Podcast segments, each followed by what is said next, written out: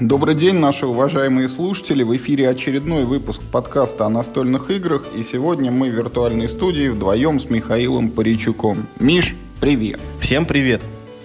Сегодня выпуск у нас будет такой облегченный, вот не в формате, когда мы рассказываем там про одну игру или про одно событие, как было последние 5-6 эпизодов. Мы поговорим о последних вот каких-то более-менее значимых новостях из мира настольных игр и расскажем о тех настолочках, которые нам удалось недавно поиграть. Забегая вперед, могу обозначить, это новый сет Берсерка, где... Э, Черные вводится, паруса. Да, где вводится эта пиратская тематика. И карманный детектив, самая свежая новинка от Юрия Ямщикова, которая вот буквально только-только вышла. Но обо всем по порядку. Вот, Миш, есть такая новость, что, значит, прорыв в игропроме произошел. Игра российского производства ставит какие-то там рекорды по сбору средств то ли на Кикстартере, то ли на Бумстартере, то ли где-то еще. И называется эта игра, значит, «Страдающее средневековье». Вот э, знаю, что ты за этим проектом следил и даже думал, может быть, тоже подать этим, значит, страждущимся. Вот расскажи, пожалуйста, что там происходит и чем они там в своем средневековье страдают. А, да, такой интересный проект. Я, я пока про себя его называю как самый ближайший аналог. Это такие, ну, русский аналог взрывных котят. У них на Западе, значит, есть такая мрачная, э, ну, мрачная карточная игра с, с черным юмором про котиков, а у нас теперь есть такая мрачная игра с черным юмором только, ну, про мимасы. Короче, что такое э, страдающее средневековье? Это команда ребят, которые, э, скажем так, ну, половина из которых ведут паблик ВКонтакте «Страдающее средневековье», где они придумывают мемы из вот этих вот странных этих средневековых картинок с гравюр, где как ну, ну, там все изображено максимально нелепо в каких-то там какие-то деформированные позы и там, не знаю, трубы торчат из разных мест непонятные. А, ну, вторая половина ребят – это авторы, которые до этого отметились игрой э, что там, что там про богов Асгарда, какие-то там сказания каких-то там средневековых скальдов, уж я, я не помню, как называлось. Одним словом... А где эта игра присутствовала вообще, вот эти средневековые да. скальды из Асгарда? Также они собирали на, на Бумстартере, по-моему, и страдающее средневековье собирает на Бумстартере. Вот вы слушаете это во вторник, если, если все как бы, да, все хорошо сложилось у вас есть еще два дня, чтобы купить себе вот копию средневековья, потому что ребята хотели собрать 110 тысяч, а по состоянию на сегодняшний день собрали 6 с лишним миллионов. Вот так вот немножечко они, пере, так сказать, перевыполнили план. Да, казалось бы. Да, там было довольно забавно наблюдать за ходом компании, когда они в первые, по-моему, там что-то 6 часов, они выполнили все сверхцели проекта, которых было намечено там то ли 5, то ли 6. Они явно не ожидали такого успеха, и, и уже потом просто в ходе кампании судорожно придумывали еще что-нибудь добавить в игру, потому что у них ну, весь план, который они явно там, ну, долго планировали, там, если мы там, по-моему, самая большая цель у них была типа 600 тысяч, если мы там 600 или 800 тысяч соберем, то вот мы там добавим еще аж несколько карт в игру, там, типа, вот. А, ну, в итоге, естественно, там все стало гораздо больше. Э, э, э, вы можете купить отдельно игру, значит, и игру с дополнением, и еще какие-то наклейки там можно тоже купить как, ну, ну, то есть просто как мерчендайз. Короче, что это такое по жанру? Это карточный супер простой филлер, то есть, ну, то есть, ну, как, э, правила очень, очень-очень простые.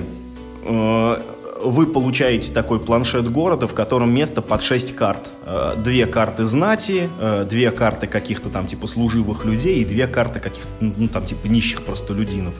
И ну, у вас полная рука этих самых карт. В свой ход вот вы размещаете, я вот, я, я точно не помню по каким правилам, но условно в свой ход вот вы одного человека в своем городе размещаете. Ну типа нищего на паперти, например. Ну условно говоря, да. И у всех абсолютно карт в этой игре есть какой-нибудь эффект. Ну, то есть, например, если там э, вы разместили нищего, то типа он воняет и уходит а, как бы, из вашего города в соседний, переезжает один знать.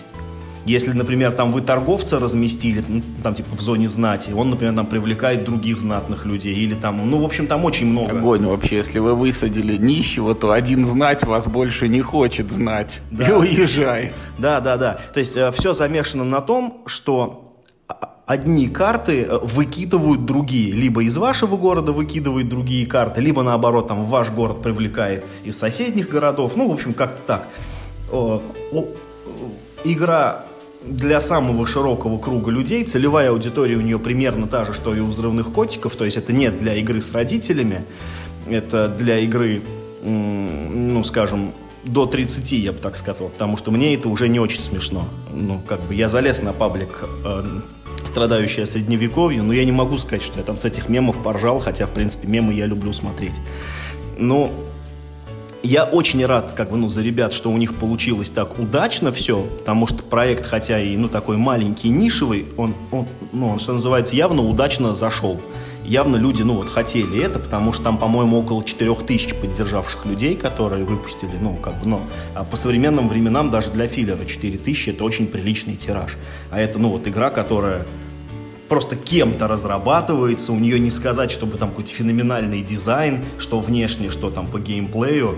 И, ну, просто круто, что то есть, ну, явно ребята будут продолжать вот эту вот свою тему дальше, и я, ну, как бы я очень надеюсь, что ну, рано или поздно мы от них увидим игру, которая, ну, например, там, меня заинтересует, скажем. Потому что страдающее средневековье меня все еще не интересует. Хотя там есть прикольные идеи, например, вот этот планшет города, про который я уже говорил, собирается из двух половинок, и на каждой половинке какая-нибудь половина смешного дурацкого названия, типа там Воньбург, там, да, получается у тебя. Ну, вот какой-то такой вот, ну, юмор примерно такого уровня, там. А, я, я не знаю, там, там Нищестан у вас может получиться, там, не знаю, там Воньбург, там общем, как-то так.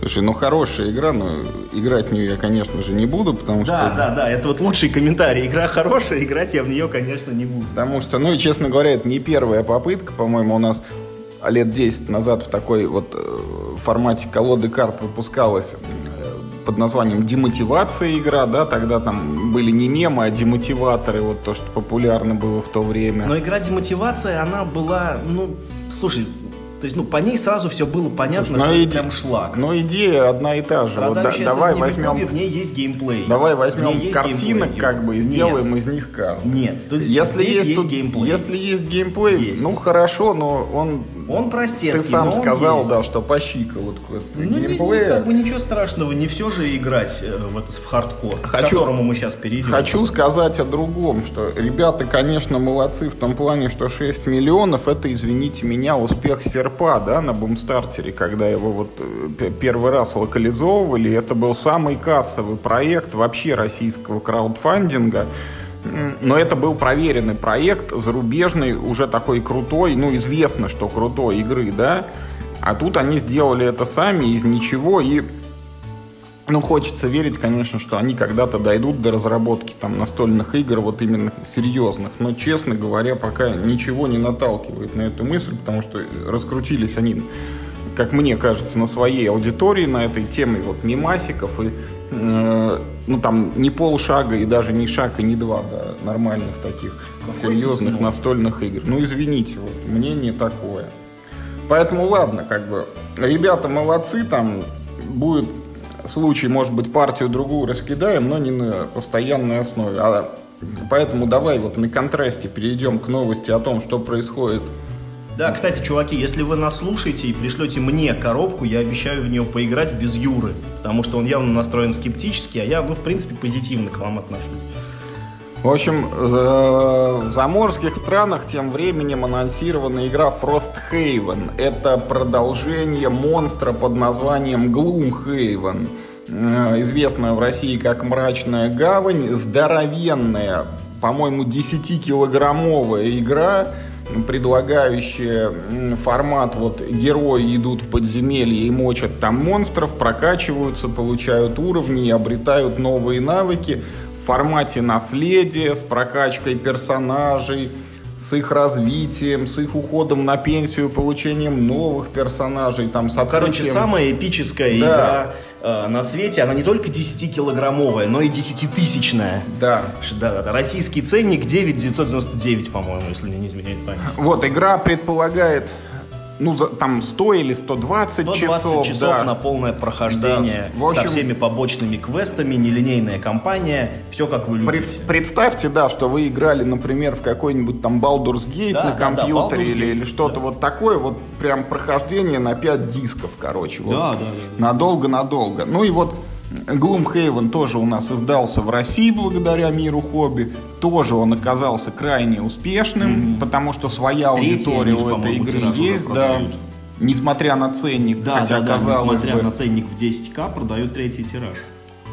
И вот, а, ну, на самом деле, это же не первое продолжение, да? Gloomhaven уже вышел допчик в виде там 40, что ли, новых сценариев и нескольких новых персонажей. Потом уже анонсированы эти когти льва там какая-то. Более типа, простая Да, версия. типа мой маленький Gloomhaven для начинающих. Ну, не то, что мой маленький Gloomhaven, но просто автор написал, что типа, ну, многих пугает тот факт, что игра э, длится 120 часов. Это я, например, такой человек. Меня даже ценник в 10к не так да, вдруг, пугает. нет, ну вдруг я куплю игру за 10 тысяч там, да, и И через... в нее надо будет играть и через, 120 и часов. через 2 часа или 3 я пойму, что все-таки она мне как-то не очень. Да нет, хуже того, если мне она понравится, но в нее надо играть 120 Ну, часов. это тоже. Для меня вот это на самом деле страшнее. Если мне игра не понравится, я ее, в общем, как бы, ну... Ну, короче, второе продолжение, вот оно, это, масштаб поменьше, и теперь вот этот Frosthaven. Нет, а я, кстати, понял масштаб один к одному. Нет, есть, смотри, Джо, прям вот эти когти льва это игра поменьше, Да. вот. А, А Frosthaven Frosthaven, это игра да. такого же масштаба, как Gloomhaven, то есть Считай тоже... Gloomhaven 2. Да, Gloomhaven 2 тоже там 100-120 часов, тоже порядка 100 сценариев в ней, тоже там столько же героев, столько же монстров, только там какие-то другие типы э, бойцов будут э, игрокам доступны, другие виды врагов, там какая-то иная магия, другое место действия, географически мы вот Слово «фрост» на русский язык-то как хорошо ложится. Вот Gloomhaven был мрачная гавань, а это значит морозная гавань будет. И э, мы как бы действуем на севере. Видимо, в игре будет вот э, это каким-то образом имплементировано. Там больше ледяной магии или какие-нибудь элементали льда будут. Или там Корабли какие-нибудь должны быть. вмерзшие в лед. Ну и, ну и как бы, ну и у тебя должен быть наверняка корабль, чтобы там всякие торосы бороздить. Ну, суть в том, что, короче, это вот еще одна такая здоровая масштабная игра. И в этой связи вот, ну, я хочу, во-первых, только порадоваться за людей, которые ну, вот представь, вот ты только что прошел этот Gloomhaven, да, и думаешь, блин, какой же вот молодец автор этой игры, со- создал такую крутую штуку, но вот эти 120 часов, они у тебя уже позади, и заново ты их пережить не можешь. А тут тебе так говорят, хоба-на, там, потерпи еще, ну там, годикс условно, да, и будет тебе продолжение, будет, ты, может, на него и не рассчитывал, а оно будет. Ну, на русском языке подождать надо будет явно подольше версии, потому что она э, только-только объявлена на краудфандинг. То есть пока она выйдет на английском, пока переведут, Пока переведут, пока, напечатают, да. Но пока- тем не менее, как бы все шансы на это есть. Ну, наверняка, наверняка, да. То есть продукт успешный, у него есть большая фанатская база. Единственное, вот мне жаль, что это абсолютно не для меня. Ну, тут, знаешь, еще вот м- маленькое это такой червячок сомнения. Вот говорят же, что над Глумхевеном э, этот Исаак, по-моему, его зовут автор, он работал очень-очень долго, то есть он в одиночку корпел, вот там трудился, и вот он выпустил эту игру. И как бы вот вопрос, что у него в загашнике, получается, сразу был еще и Frosthaven, или он вот настолько наловчился, что вот, ну сколько, вот за год-два выдал на гора еще столько же Ну, контента, не такого же качества. Она, по-моему, 2016 года выпуска. Ну, хорошо, за три четыре года даже, прошло, пускай. да, пока про- пройдет будет три. Но ты не забывай, что 10 лет-то он корпел, он выдумывал движок, там все балансировал. Сейчас он понимает, как работает эта система, ему теперь, конечно, проще. Ну, не- ну, мне так кажется. Скорее ты прав, да. Если там 10 лет на первую игру и 4 Вселенная года на вторую, наверное, это Значит, вселенная нормальный у него срок, да. продумана, извините, я уверен, там от и до еще Короче, книг хватит. ни- никаких сомнений, будет отличная игра. Вот тем, кому понравился Gloomhaven, как бы можно только позавидовать, что будет продолжение. Мгм. Ну и что, вот от, э, давай у нас качели Давай. такие, от суперсложных игр вот к суперлегким снова переходим. Вот Появилась информация, да. детский андор теперь у нас будет. Вот что тебе, Миш, известно о нем? Я эту новость э, как бы ну, внутренне комбинирую с еще одной новостью. Вот э, ну, буквально несколько часов назад э, Антуан Боза написал, что они э, работают над э, вторым дополнением для дуэльных Seven Wonders вместе с э, Бруно Катало, по-моему. Бруно Каталой, да-да-да. Вместе с Бруно Каталой. Вот время летит. Я в первое так и не играл, а уже второе делаю. Ну, Давай поиграем, вот лежит. Нет, спасибо. Что мы говорим в новой игре? не сегодня. Да. Э, Что, э, что общего между детским андором и вторым дополнением э, к дуэльным чудесам света? Что никаких подробностей мы не знаем. Мы только знаем, что, ну, что этот факт есть. Будет и то, будет и то. По детскому андору есть коробочный арт. На борт Game Geek сходите, посмотрите. Мы знаем, что работать над ними будут э, семейная чита авторов. Да, Инка и Маркус Брандт, которые могли быть известны нашим слушателям по игре, по-моему, Village, она же летопись, в Летопись. русском издании, а также по серии квест-игр Exit. Мгм. То есть, э, ну, больше, значит, э, художник не Менцель, и он не автор игры. И мы знаем сюжет, что те же самые персонажи, что участвовали в Андоре в настоящем, нормальном, только, видимо, их какие-то детские какие-то там аватарки, они будут, ну вот, ходить по миру, совместно принимать мудрые решения и искать какие-то потерянные э, волчьи кубы. Короче, я думаю, они волчат просто в лесу будут пропавших разыскивать. Да, возможно, возможно. Э, Ну, а про Seven Wonders второе дополнение неизвестно вообще ничего. Ни тематика, ни направление работы, ни, ни там, ну, то есть...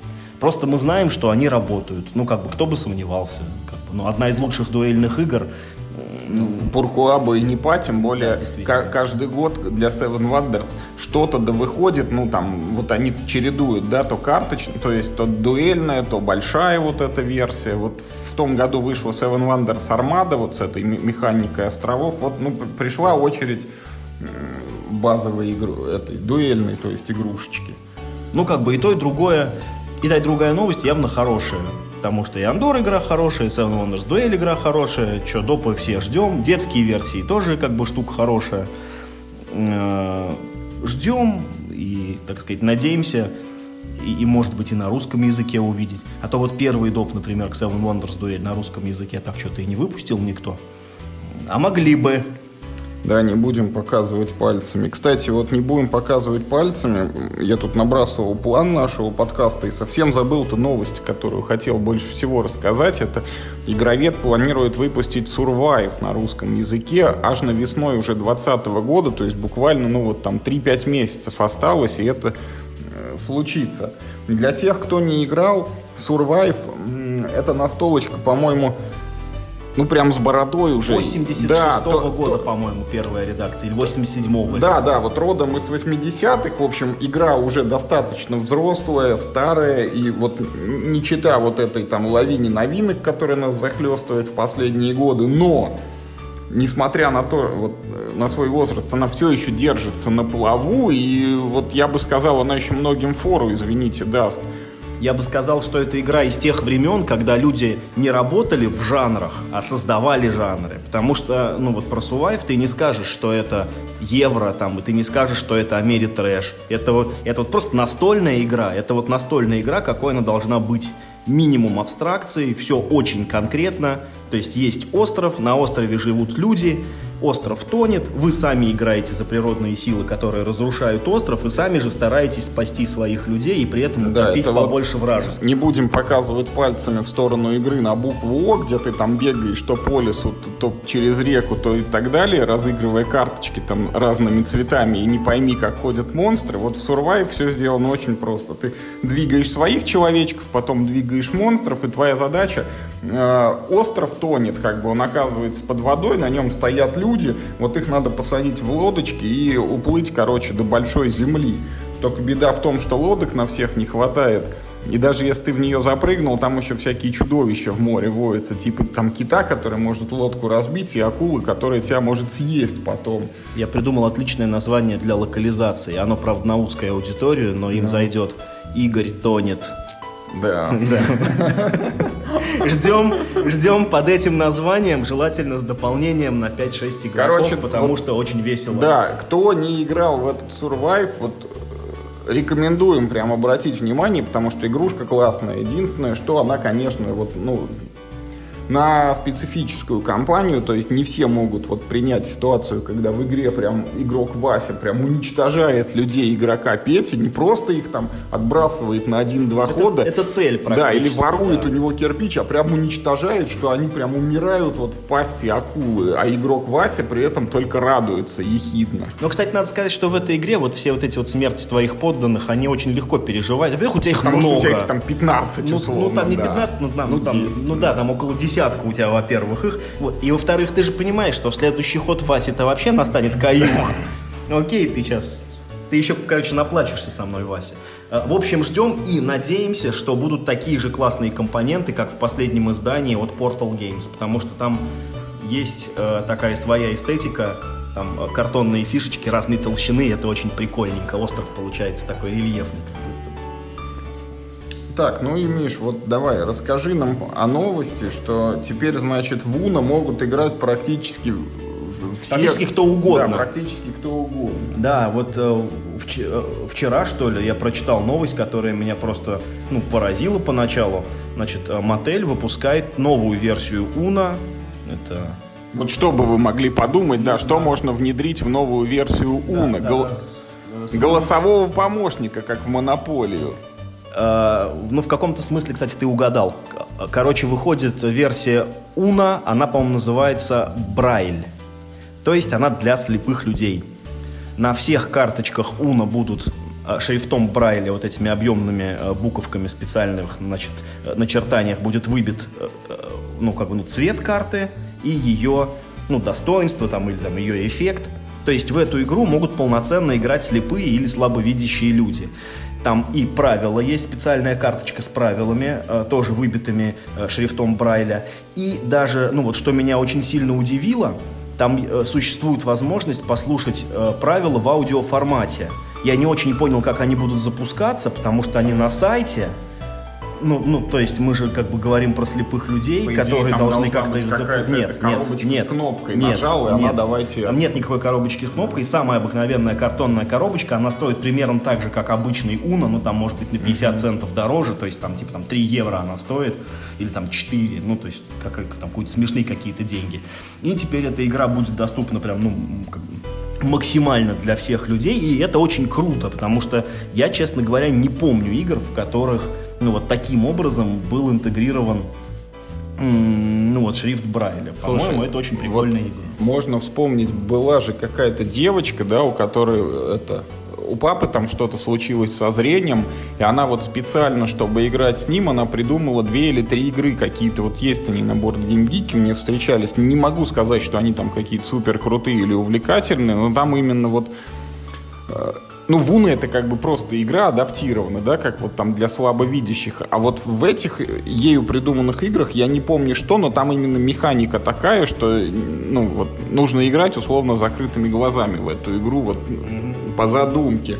А что касается вот этой версии Уна, могу сказать, что меня восхищает не столько тот факт, что вот э, Уна стала доступна для людей с проблемами со зрением, а насколько это принципе, как мне кажется, крутая бизнес-идея. То есть вот рынок сбыта, ну, может быть, я слишком оптимистичен, но вот в каких-то учреждениях, где вот содержатся такие люди или проживают, допустим, или встречаются там вот какие-то или больницы, или пансионаты, или клубы по интересам, это, мне кажется, очень востребованная штука будет, потому что, наверное, возможности поиграть вот что-то такое настольно-карточное нету у людей с проблемами со зрением, а тут вот эта возможность прям перед тобой открывается. То есть, ну, это, считай, вот как первый раз там книгу издать, да, для слепых. Вот Да. настольная игра абсолютно широкого доступа, ну вот по 3 доллара, недорогая, с простыми правилами, что тоже важно, это ну прицел вот на самую массовую аудиторию.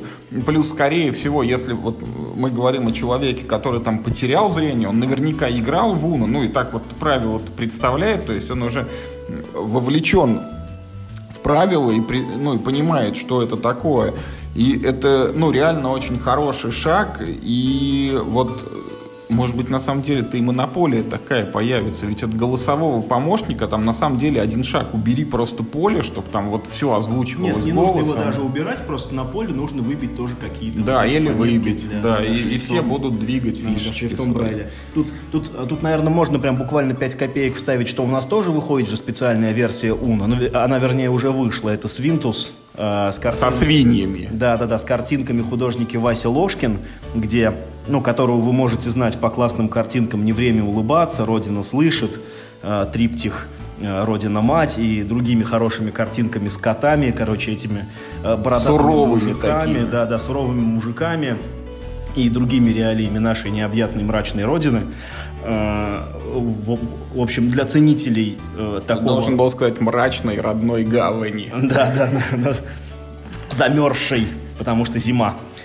Значит, для ценителей такого, скажем так, мемного искусства, вот, пожалуйста, 6,99, по-моему, она... Ой, то то нет, господи, перешел на западный манер. 699 рублей, по-моему, в рознице стоит. Очень красивая, очень, ну, смешная.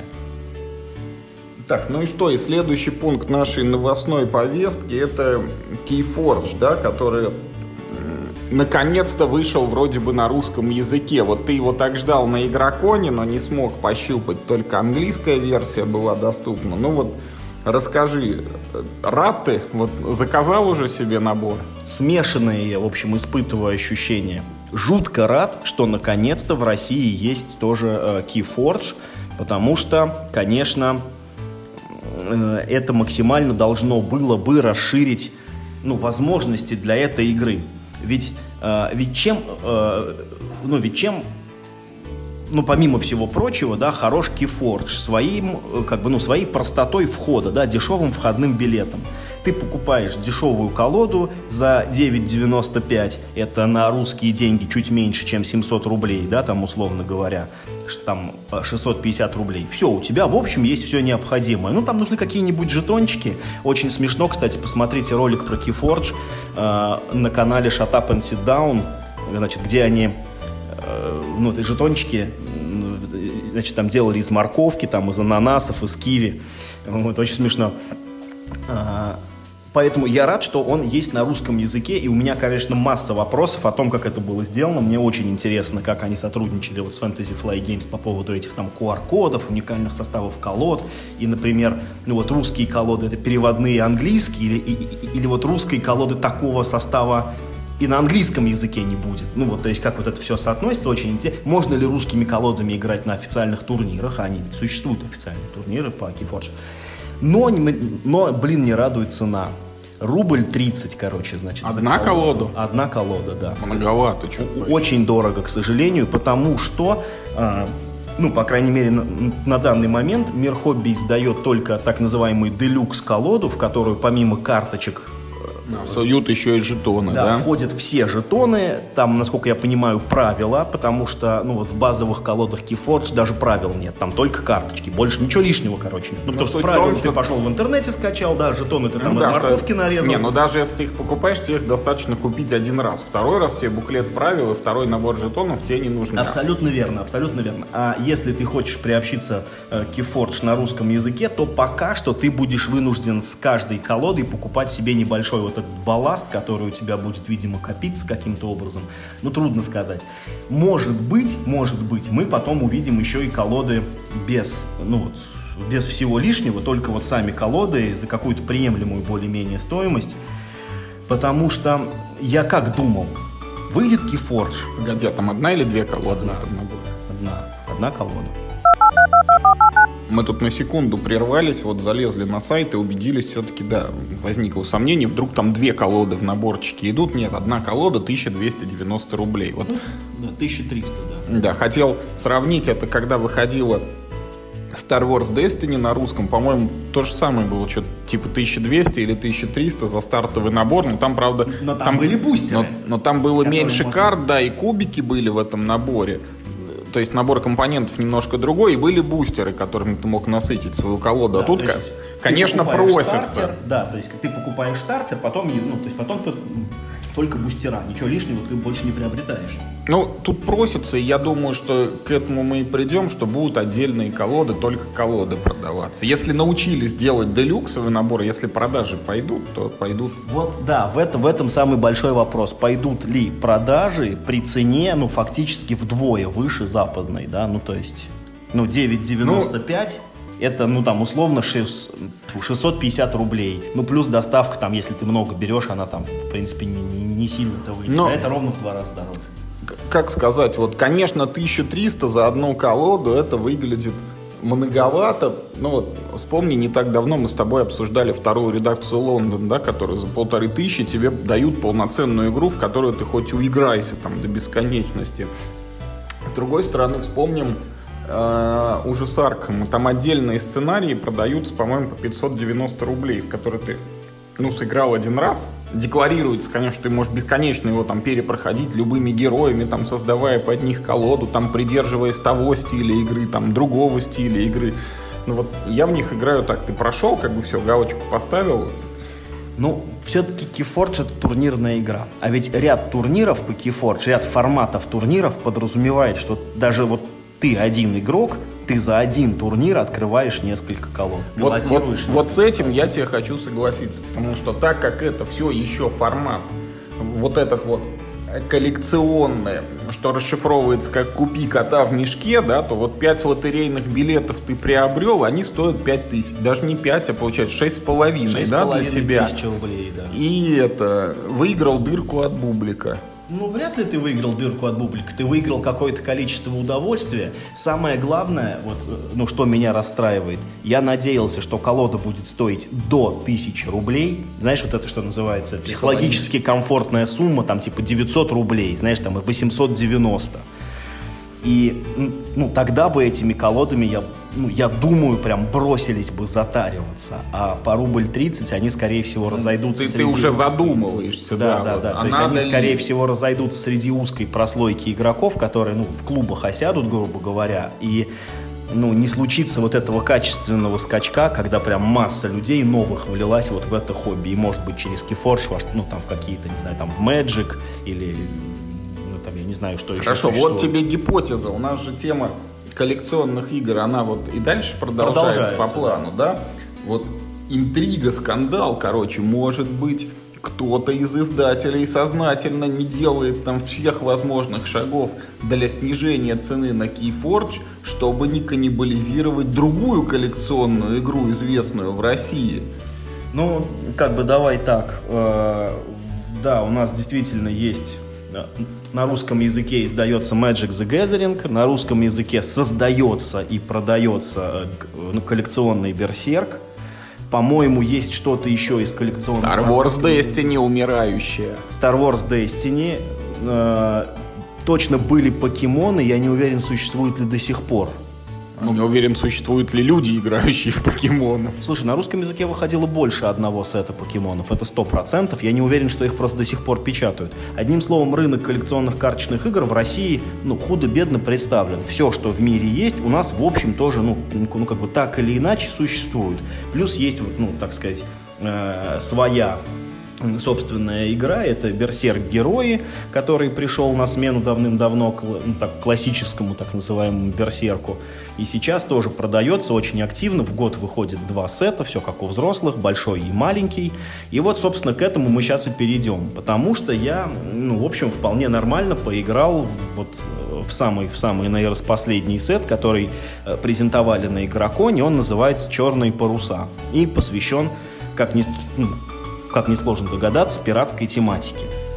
Я думал, может, солнечный парус там имеется в виду? Нет, нет, это все-таки фэнтези, да, хай-фэнтези такое.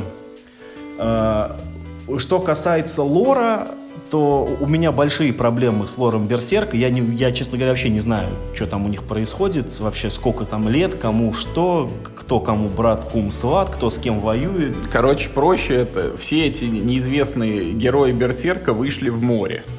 Ну, там, в общем, другие герои. Там же все карточки разные. В общем, все умерли, и теперь новые герои живут в море. Я бы сказал так. Теперь вот, когда у вас есть колода, фактически это вот ваш корабль с командой и капитан. То есть, ну, герой теперь, в принципе, это капитан корабля, и у тебя вот есть команда, ну, вот этих твоих, короче, головорезов. А, что? Ну, сразу вопрос, как бы, вот в изначальном Берсерке у тебя был отряд, да, ты сражения были в формате, там, толпа на толпу небольшую. Потом, когда вышел Берсерк Герой, это было, ну, такой для меня картонно-бумажный аналог Хардстоуна, когда у тебя был герой с определенной специализацией, ты там либо валил фаерболы направо или налево, либо махал мечом, а вот когда герой стал кораблем, ну или командой, вот что поменялось? Нет, не поменялось, в общем, э, ну, в общем, ну, ничего. Э, механически игра не изменилась. Каждый новый сет, а это большой сет, то есть нас в течение полугода ждет еще малый сет, ну, который будет близок по тематике вот к этому сету с пиратами, но он будет э, более скромно выпускаться, в нем будут только бустеры, да, ну, то есть, по крайней мере, так всегда раньше было. Я думаю, что и сейчас они эту же самую модель будут продолжать. А сейчас у нас вышел большой сет, в котором есть стартерные коробки. Вот, собственно, этими самыми стартерными коробками нас Мир Хобби снабдил на Игроконе. Большое спасибо издателю. Я во все в них поиграл, в разных сочетаниях, там, там те против тех, эти против этих. И могу сказать следующее. Этот сет, как ни странно, мне э, показался наиболее подходящим для того, э, чтобы сейчас начать играть в Берсерк Герои, если вы того хотите. Этот сет, э, как бы сказать, ну, минимально нагружает вот эту ну, как бы, ну, уже разросшуюся базу карт какими-то новыми эффектами, там, новыми свойствами, новыми какими-то вот штуками, которых раньше не было. Здесь э, появляется фактически только один, ну, такой ну, ну, как бы не сказать недостаток, сказать особенность. Вот чтобы начать играть в новый сет, вам необходимо купить хотя бы один стартер. Э, потому что механика нового сета, вернее, э, две новых механики этого сета связаны как раз э, с картами, которые замешиваются в вашу колоду. Этих карт два типа. Черная метка и попутный ветер. И вот как раз ну, вот необходимое большое количество этих карт, их нужно 10 тех, 10 тех. В каждом стартовом наборе есть. Поэтому, если у вас нет стартового набора, я не очень понимаю, где вы эти карты можете взять. Возможно, их можно в клубах нам как-то получить, если у вас уже есть много карт Берсерка, вам не нужен там этот стартер лишний. Э, так вот, мне очень понравилось, э, как сделаны эти пять стартеров. Они все довольно интересные по механике. А, да, единственное, надо сказать, что вот как в прошлом большом сете, который я не помню, как назывался, но был про магию, про цветную магию какую-то он там был, там были такие жетоны ритуалов. А, так и здесь есть одна колода, в которых новые механики никак не задействованы. Это колода гор. В ней нет... колода ретрограда, который хочет играть по-старому. Абсолютно верно, да. То есть, если, э, если вы купите колоду гор, вы не увидите ни одной карты с новыми механиками. Остальные колоды так или иначе задействуют либо черные метки, либо попутный ветер. Ну, то есть, ну, то есть просто по названиям понятно, что попутная... Ой, попутный ветер это такая хорошая карта, которая замешивается к вам в колоду, вы там достаете ее, и за одну ману вы получаете две карты из колоды. Это всегда полезно, очень дешево. А, а черная метка... На ней написано «Заплывите за горизонт, чтобы сбросить черную метку». Не совсем так. Черная метка — это мусорная карта. Во-первых, она забивает вам руку, то есть, то есть вы же мало, в общем, обычной карты получаете. Тут, значит, как бы раз, и вы, получаете черную метку. Так, э, так еще и если э, ну, вы обязаны сбросить черную метку, если вы ее сбрасываете, э, то ваш герой получает 5 ранений. Но черную метку можно там типа заплатить денег и, ну, ну то есть, и, и, и просто скинуть без эффекта. Вот такие карты. И способности героев э, всячески вот на этих вот, вот на этих штуках играют. Мне очень понравился в этом смысле герой Некромант, который э, дико оперирует черными метками. Для него они не опасны. У него есть эффект просто так, типа, выбрасывать эти черные метки. Он может противнику, значит, их накидать в колоду. Он может из них делать разные штуки, и он даже может заставлять противника сбрасывать черные метки насильно. Очень интересная колода. Мне понравился герой лесов, это лепрекон с горшком золота, у которого очень много денег, но очень слабая колода. То есть у него нет сильных в колоде существ, но зато он заставляет противника страдать от безденежья. Он там ворует. А, да, вот, э, да, появилась прикольная механика, кстати, тоже надо сказать, значит, э, называется вымогательство. Э, карты с вымогательством при розыгрыше э, требуют, ну, то с противника что-нибудь, например, там, типа, заплатить э, две маны, или, типа, там, сбросить карту, или, там, типа, показать в руке, там, типа, что-нибудь. Вот если ты эту цену заплатил, считается, что, типа, ты от карты откупился, и у этой карты тогда исчезают все особенности. То есть у нее это становится просто карта с ударом и, и жизнями. Но как бы ты лишаешься ресурсов. Если ты не заплатил, а чаще всего ты ну, не имеешь возможности платить за эти вымогательства, то, соответственно, ты получаешь на столе более мощную карту противника. Вот у этого героя, а, Слури его зовут, по-моему, этого лепрекона. Вот у него все карты с вымогательством, и он просто заставляет противника страдать там на двух грошах несчастных собирать, но у него как бы нет мощных э, войск. Э, что Э, что не изменилось в игре? Не изменилась в игре ее, так сказать, динамика. То есть мы уже сравнили ее с Hearthstone ом и сейчас, и до этого, в общем, ни для кого не секрет, что игры, ну, прям очень похожи. Если играли в Hearthstone, то в Берсерк вы прям на раз разберетесь. Но Hearthstone более агрессивный, потому что в Берсерке любая карта может э, становиться защитником против ударов, а в Hearthstone е для этого нужна специальная абилка Taunt, и если у вашей карты нет абилки Taunt, она не может вас ни от чего защитить. А, в, а, ну, в Берсерке все карты, как бы, ну, считайте, обладают обилкой Таунт. Это немного замедляет э, э, течение партии, и здесь есть как бы и хорошая сторона, и плохая сторона, да. Ну, плохая сторона понятна, это дольше. Это дольше, это более занудно. Э, сильно меньше смыслов идти в атаку, потому что ты видишь там, типа, у противника перевес по существам. Это все равно не пробьешь. Да, типа. да, все равно не пробьешь. И, и, и, а, а, а, самому всегда хочется накидать, да, существ, чтобы было что это защититься да, на да, всякий. Да, то есть как бы ты ну, почти вынужден играть от обороны в этой игре. Мне э, это, как бы, ну, с одной стороны, нравится не очень, э, э, но с другой стороны, вот что круто вот в этом, по крайней мере, выпуске чувствуется, вот все колоды практически доигрываются до конца, и ты играешь на высоком уровне игры. То есть, когда у тебя много денег, у тебя много карт в руке, и э, все способности героя можно в полной мере использовать. Поэтому здесь, как бы, что вам нравится? Это, это все еще не блиц э, партии, это все еще ну, такие, наоборот, скажем так, ну, затяжные позиционные бои. Но, с другой стороны, они как бы, ну, позволят вам полностью вот вашу колоду поиграть. И эти механики раскрыть, и это. Все колоды мне понравились, даже та, которая, ну, вот без новых механик.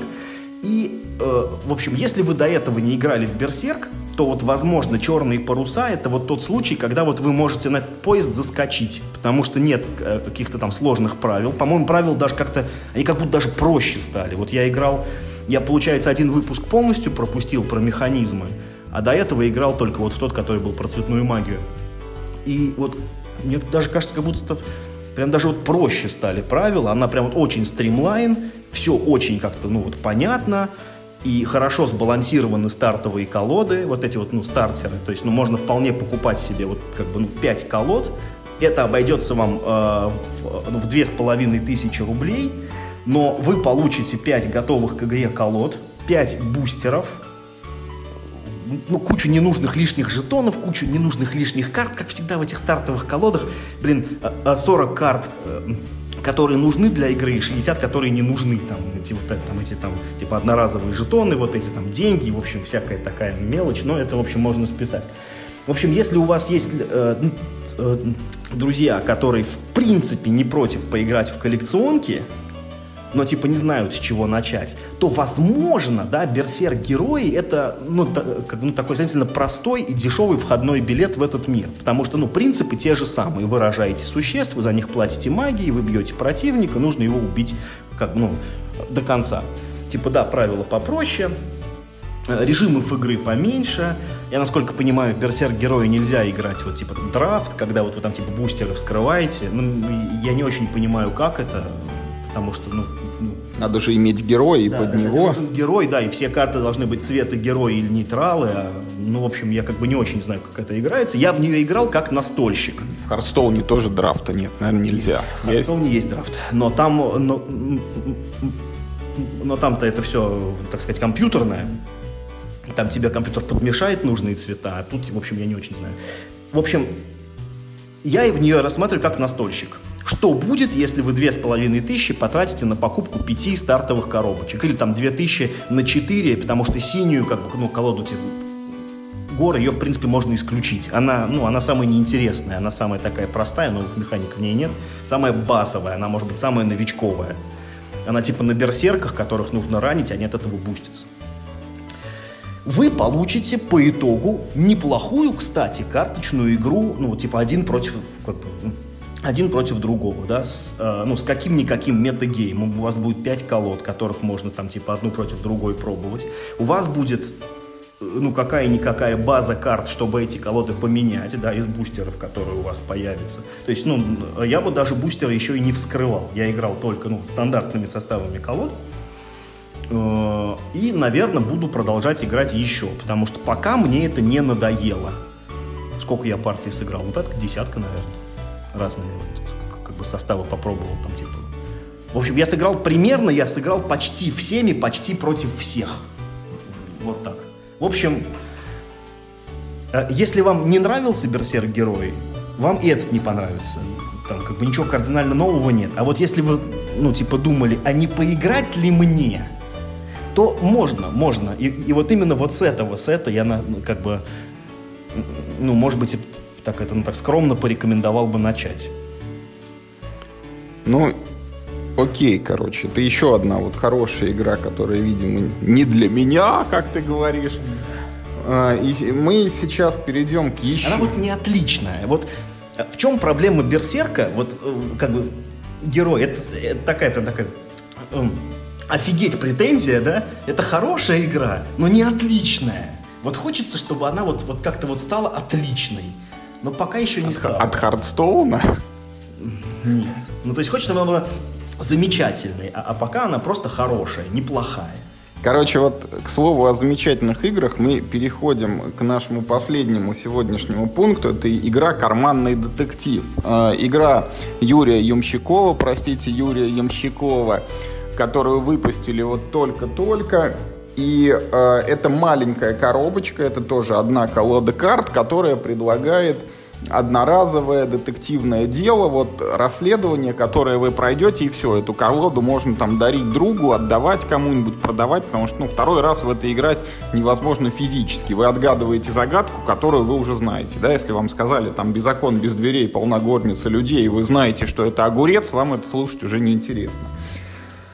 Не скрываю и вот сразу об этом скажу, игра очень понравилась, это очень хорошая игрушка, действительно мирового уровня, которую просто вот настоятельно рекомендую поиграть всем и даже тем, кто, в общем-то, наш подкаст не слушает, к настольным играм никакого отношения не имеет, потому что Карманный детектив сочетает в себе черты хорошей настольной игры чертами доступной настольной игры и с чертами вот такого, может быть, даже развлечения, которое, ну, как бы настольная игра, ну, вот не совсем настольная, что-то такое, как э, книга-игра, в общем, просто люди, которые любят читать детективы, может быть, найдут интересным вот для себя и поиграть в карманного детектива.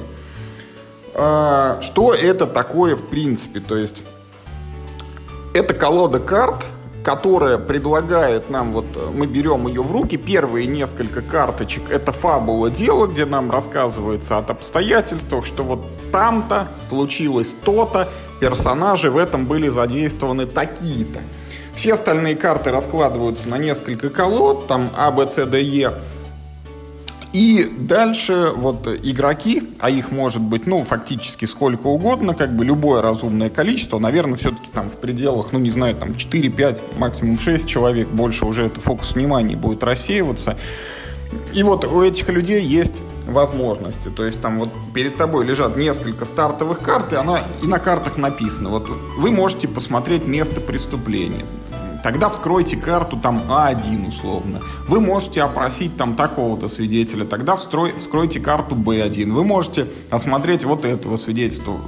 Вскройте карту С1. Вы можете съездить в полицейский участок и порыться в архивах. Вскройте карту Д1. Вы, например, э, опрашиваете свидетеля, открываете карточку, там рассказывается, что вам свидетель пояснил, и далее сказано, там можете задать ему такой вопрос, тогда вскройте эту карточку, можете задать ему такой вопрос и вскройте эту карточку. Ну, то есть, если кто понимает, это вот гипертекст только на карточках с такими ссылками и переходами.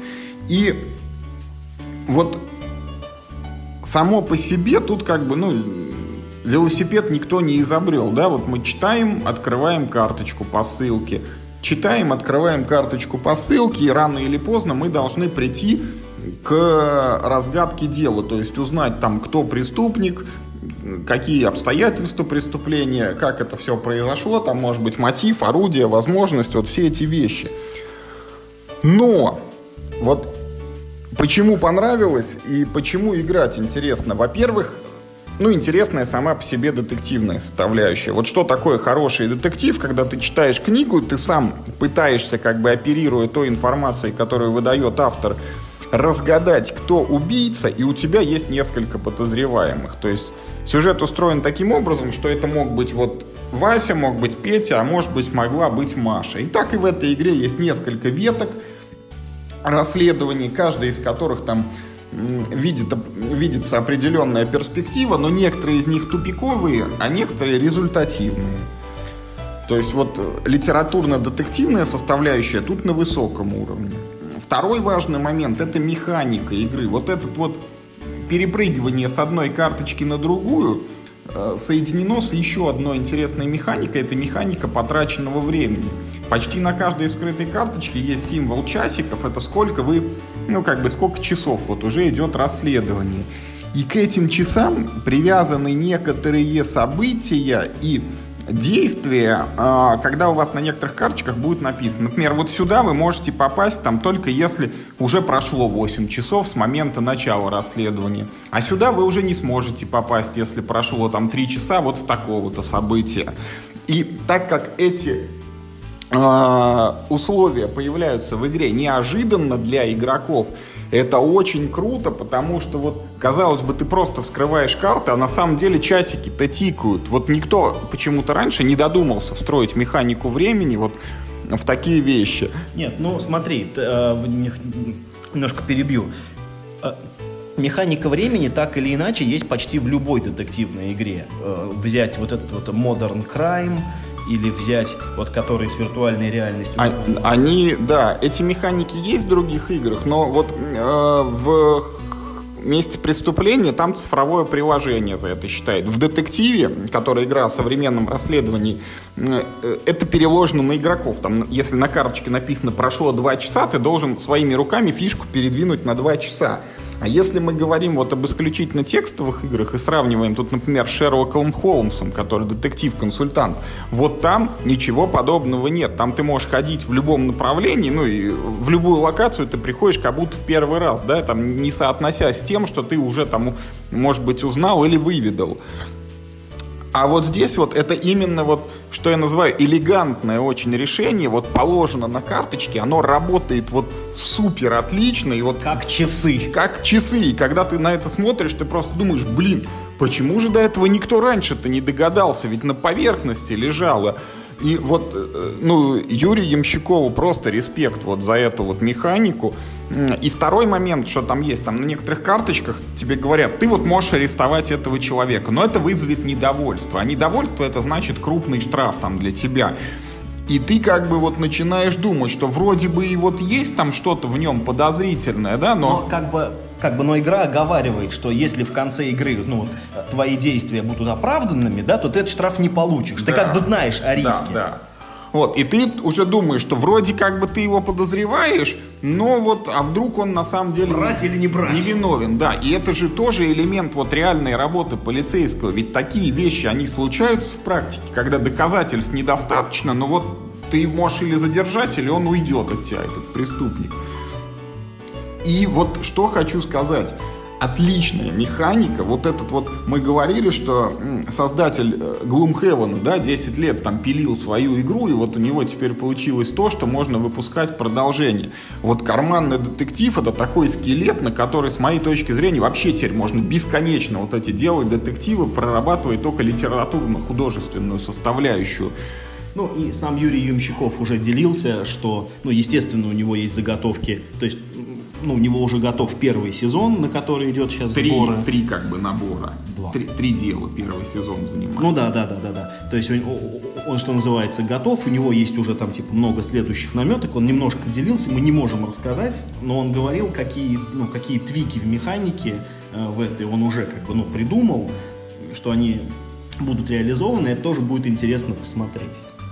Короче, вот эта вещь, э, я не знаю, вот я готов играть в эти детективы снова и снова, причем вот я готов в них играть даже вот по модели вот этой вот подписки, то, что Fantasy Flight Games пытается с карточным Аркхэмом насадить, когда ты вот покупаешь новый сценарий, в него играешь, только в детективы это прям вот ты ну, супер вовлечен и интересно, даже хоть он одноразовый. Ну и, конечно, цена. То есть то, что вот на игроконе продавали по 250 рублей, но даже если он будет по 350 рублей, это более чем привлекательно. Тем более, если мы говорим, ну, вы минимум там вдвоем, втроем играете, ну, извините, там по 100 рублей скинулись на хорошую игру, это ну вообще ни о чем там, да, вот там что на 100 рублей, там два сникерса можно купить. Вот плохого ничего не могу сказать. Шрифт отличный, иллюстрации функциональные присутствуют, ну, только что, может быть, немножко неожиданно нужен, ну, поверхность нужна, чтобы там вот, когда ну, у вас кстати, много, да, неожиданно много, много места много, много карт выходит, вот эту там, ну, не всю колоду, да, но там, условно, карт 20 надо на столе разложить, причем, ну, понятно, желательно, чтобы они друг на друга там не наползали, хоть как-то это пространство, чтобы было, в них потом ориентироваться. Вот. А так, э, первое вот это дело, оно классифицируется самими издателями как простое, то есть там, ну, детективный сюжет, он максимально доступный, вот опять для самой широкой аудитории, чтобы вот люди там особо себя не ощущали, блин, как я не смог раскрыть такое преступление. Преступление достаточно доступное, я думаю, большинство, подавляющее большинство игроков там э, к успеху придут, может быть, там не 5 из 5 по пятибальной шкале, да, но уж 3 из 5-то точно. И интересно, что будет дальше, интересно поиграть в более сложные дела, интересно поиграть в дела, где будут еще какие-то навороты на игровую механику. И э, вот, ну, долгих лет жизни карманному детективу, долгих лет жизни Юрию Ямщикову, и дай бог, чтобы эта игра вот дала ему возможность там заниматься любимым делом, выпускать те игры, которые ему нравятся самому, потому что это реально вот такой задел, ну, не на один год вперед. Ну, абсолютно подписываюсь под всем сказанным. А, в что хотелось бы от себя э, добавить, хотя, может быть, еще несколько рано подводить итоги года, но э, карманный детектив ну, для меня уже, я точно как бы знаю, что э, как минимум заслужил две награды в этом году. Во-первых, это лучшая отечественная игра в этом году, без без конкурентов вообще. Ну, то есть, да, даже на горизонте следующего нет кандидата, насколько это, ну, получился очень удачный, очень замечательный продукт. Э, и, ну, вторая награда, такая моя персональная, это лучшая игра от Юрия Ямщикова, потому что, к сожалению, у меня вот с его играми как-то, ну, любовь не складывалась никогда. Я признаю, что это все хорошие игры, но сам в них не играю, ну, за исключением, может быть, космонавтов, ну, которые мне более-менее понравились. А карманный детектив игра прекрасная, и вот я должен сказать, что э, в американском интернете существует целый ну, такой жанр, что ли, перед Рождеством, составлять списки не просто подарков, а так называемых, как же у них это называется по-английски, я уже что-то не помню, ну, типа подарок в носок. Ну, у них же есть вот, вот эта рождественская традиция, вешают дети носки над камином и туда, типа, бросают маленькие подарки. И вот они такие вот составляют списки игр, которые можно, ну, типа, не напряжно всем вот, прям вот всем вокруг накупить и в эти носки там типа положить. Вот я считаю, что детектив это э, ну, прекрасный настольный подарок для людей, которые вообще не знакомы с настольными играми. Потому что правило совсем несложное, это совершенно не обременительная трата ни для кого. Э, я так понимаю, да, что в рознице она будет стоить 300-350 рублей, но это совсем там какая-то смешная цена, там типа как за бургер, там с пивом. Даже без пива, просто за бургер. Вот. А детектив сто раз полезнее сыграть, чем, э, чем бургер скушать. Поэтому смело прям э, все приобретайте эту игру, э, поддерживайте, так сказать, отечественного производителя, потому что это, это тот случай, когда производитель максимально заслужил поддержку, всевозможные похвалы, и много-много-много денег для того, чтобы проект существовал дальше, становился только лучше, лучше, лучше и лучше. Ну, полностью Мишу поддерживаю. Вот еще раз говорю, игра, ну, просто отличная. Вот, кстати, э, не касаясь карманного детектива, а просто, вот знаешь, такая вот тема, которую мы с тобой обсуждали после партии в карманный детектив, она, в общем, общая почти для всех детективных игр. Общая такая, ну, ахиллесова пята этого жанра, как мне, по крайней мере, кажется. Во всех играх, в которых мы вот играем за детектива, и потом уже мы ну, так или иначе, по лору мы почти всегда, типа, следуем, этим, э, прокурору, типа, докладываемся, да, ну, вот, когда вот этот вопрос мы отвечаем, да, почти всегда это в игре обусловлено, как мы пришли на доклад к прокурору, и он нас спрашивает, кто убил, когда, чем, там, типа, зачем, почему. Так вот, ни в одной из этих игр никогда не требует найти доказательства.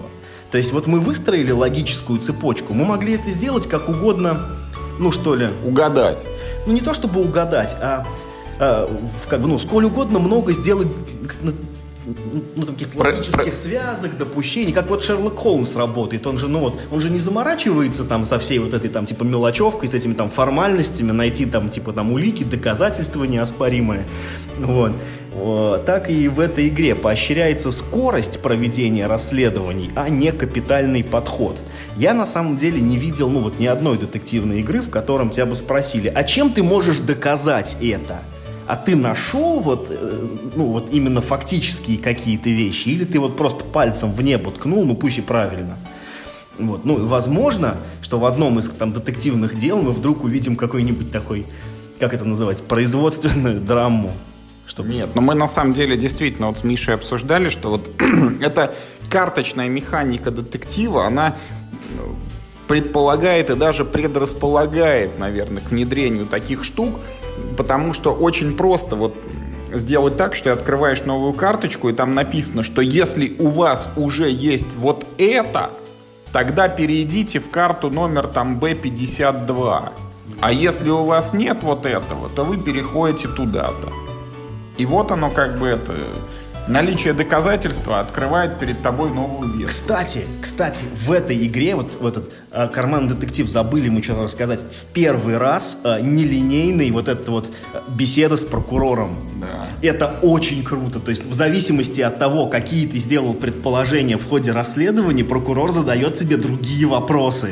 Это сделано было очень неожиданно, когда мы ответили на первый вопрос. Ну, там, типа, кто убийца? Мы, значит, отвечаем, и там потом мы смотрим ссылки. Если вы сказали сказали, что убийца вот этот, то возьмите карточку такую, а если вы сказали, что вы...